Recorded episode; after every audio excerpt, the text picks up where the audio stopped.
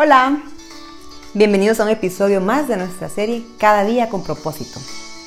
Hoy hablaremos de cómo reconocer nuestro verdadero valor. Recuerdo la historia que escuché contar a un compañero profesor de la universidad durante uno de nuestros recesos.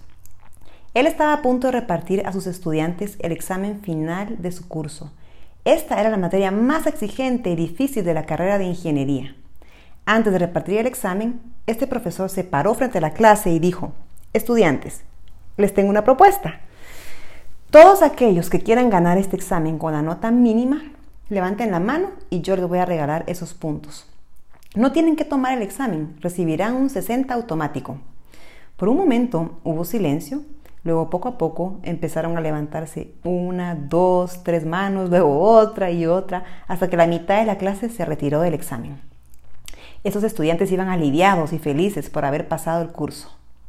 Luego el profesor empezó a repartir el examen a los alumnos que quedaron en el salón, pero les pidió que no lo voltearan hasta que él lo indicara. Durante los siguientes cinco minutos, el profesor dio al grupo un breve discurso inspirador de cómo ellos llegarían lejos en la vida por escoger esforzarse en lugar de tomar el camino fácil. Luego les pidió que empezaran el examen. Cuando los alumnos voltearon su examen, se encontraron con la sorpresa que en las hojas solamente habían dos frases escritas que decían, felicitaciones por creer en ti, acabas de obtener 100 puntos. Los estudiantes que se quedaron creyeron que tenían lo necesario para obtener un 100. ¿Por qué conformarse con 60 puntos si puedes obtener 100? Bueno, eso es lo que sucede comúnmente en nuestras vidas. Nos conformamos con un 60 porque no confiamos que pueda existir un 100 para nuestro futuro. Sabes, la raíz de este conformismo es un problema de identidad. Tu autoimagen tiene un impacto profundo sobre qué tan lejos llegarás en la vida y por lo tanto si cumplirás o no tu destino. ¿Cómo te percibes a ti mismo? Si yo te pidiera que pintaras un autorretrato, ¿cómo sería? Detenernos a examinar cómo nos vemos es importante porque como dice Timothy Keller, nunca nos elevamos más allá de la imagen que tenemos de nosotros mismos. Déjame explicártelo de esta manera. Nuestra identidad es como un gobernador invisible que controla nuestras acciones. Funciona igual que el botón que algunos carros tienen en el tablero, que dice Cruise. Una vez que se activa el mecanismo a una velocidad de, por ejemplo, 60 km por hora, el auto disminuye o aumenta su velocidad, pero el control automático siempre hará que el vehículo regrese a la velocidad establecida de 60 km por hora. De igual manera, cuando llegamos un poco más allá de nuestra expectativa, nuestra imagen propia nos corrige y nos regresa a los límites establecidos.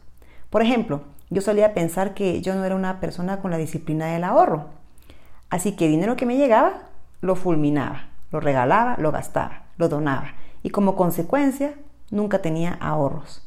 Claro, mi autoimagen se encargaba de reforzar mi creencia de yo no sirvo para ahorrar. Y así mismo puedo decirte que me sucedía en muchos aspectos de mi vida. ¿Qué tal tú? ¿En qué áreas de tu vida pareces estarte saboteando o conformando? En tus finanzas, en tus relaciones, en tu salud, en tu trabajo, en tu peso, tal vez en la ausencia de propósito en tu vida.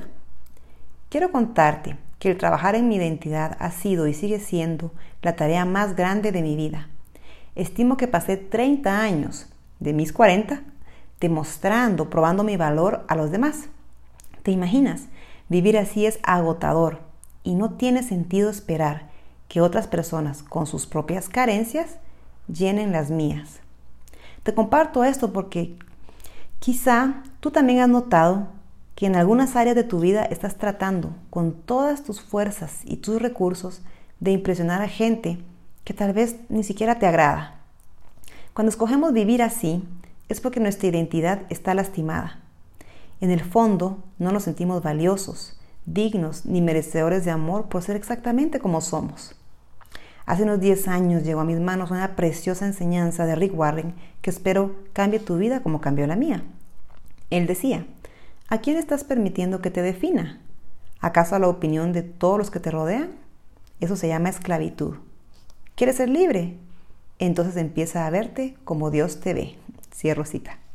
Desarrollar una imagen propia sana significa que basamos nuestro valor en lo que Dios dice de nosotros, en lugar del estándar falso y cambiante como lo sería el carro que conduces, el vecindario donde vives, el número de la balanza, el nivel de influencia o de poder, etc.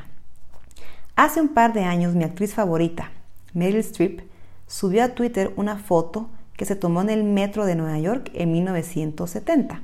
El tweet dice lo siguiente, abro cita.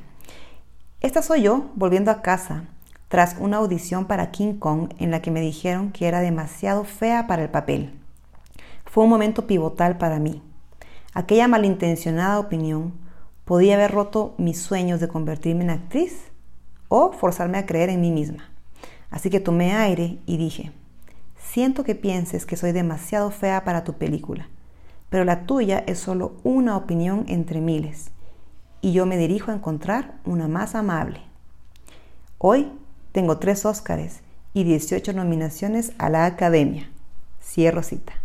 Increíble, ¿cierto? Esa es la actitud. Una de las capacidades más grandes que Dios nos ha dado es la capacidad de creer. Lo que tú crees es superior a lo que dice el informe médico, a lo que dice tu cuenta bancaria, a lo que dice tu familia o tus amigos. La pregunta de hoy es, ¿tu imagen propia va alineada con lo que Dios dice de ti? Sabes, Él ha dicho que sus hijos serán poderosos en la tierra, que todo lo que tus manos toquen prosperará, que ningún plan en tu contra prosperará, que eres bendecido y rodeado de su favor, que tiene numerados los cabellos de tu cabeza, que eres su obra maestra. Dios quiere que tengamos una imagen propia sana y positiva, que nos veamos como tesoros sin precio. Su amor por ti se basa en quién eres, no en lo que has hecho. Tu valor verdadero radica en que eres alguien único. Tu juego de genes es uno en billones. En verdad, eres una obra maestra.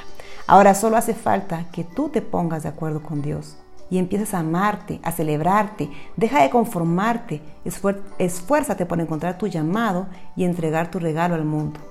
Así, cuando llegue el momento de estar frente al Padre y dar cuenta por tu vida, seguramente alcanzarás a escuchar un felicitaciones por creer en ti. Acabas de obtener 100 puntos. Anímate a encontrar tu camino. Gracias por escuchar y hasta la próxima.